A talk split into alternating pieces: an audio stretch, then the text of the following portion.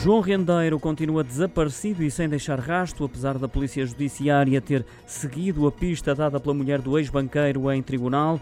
Revelou que se encontrava na África do Sul, embora desconhecendo o paradeiro exato, e que os contactos entre os dois eram diários. Segundo o Correio da Manhã, a Polícia Judiciária fez uso desse depoimento para chegar até Rendeiro, que tem já vários mandatos de captura internacionais, mas não foi bem sucedida. A mulher, Maria Jesus Rendeiro, continua em prisão domiciliária na sua casa, na Quinta Patino, que se encontra arrestada a favor do Estado.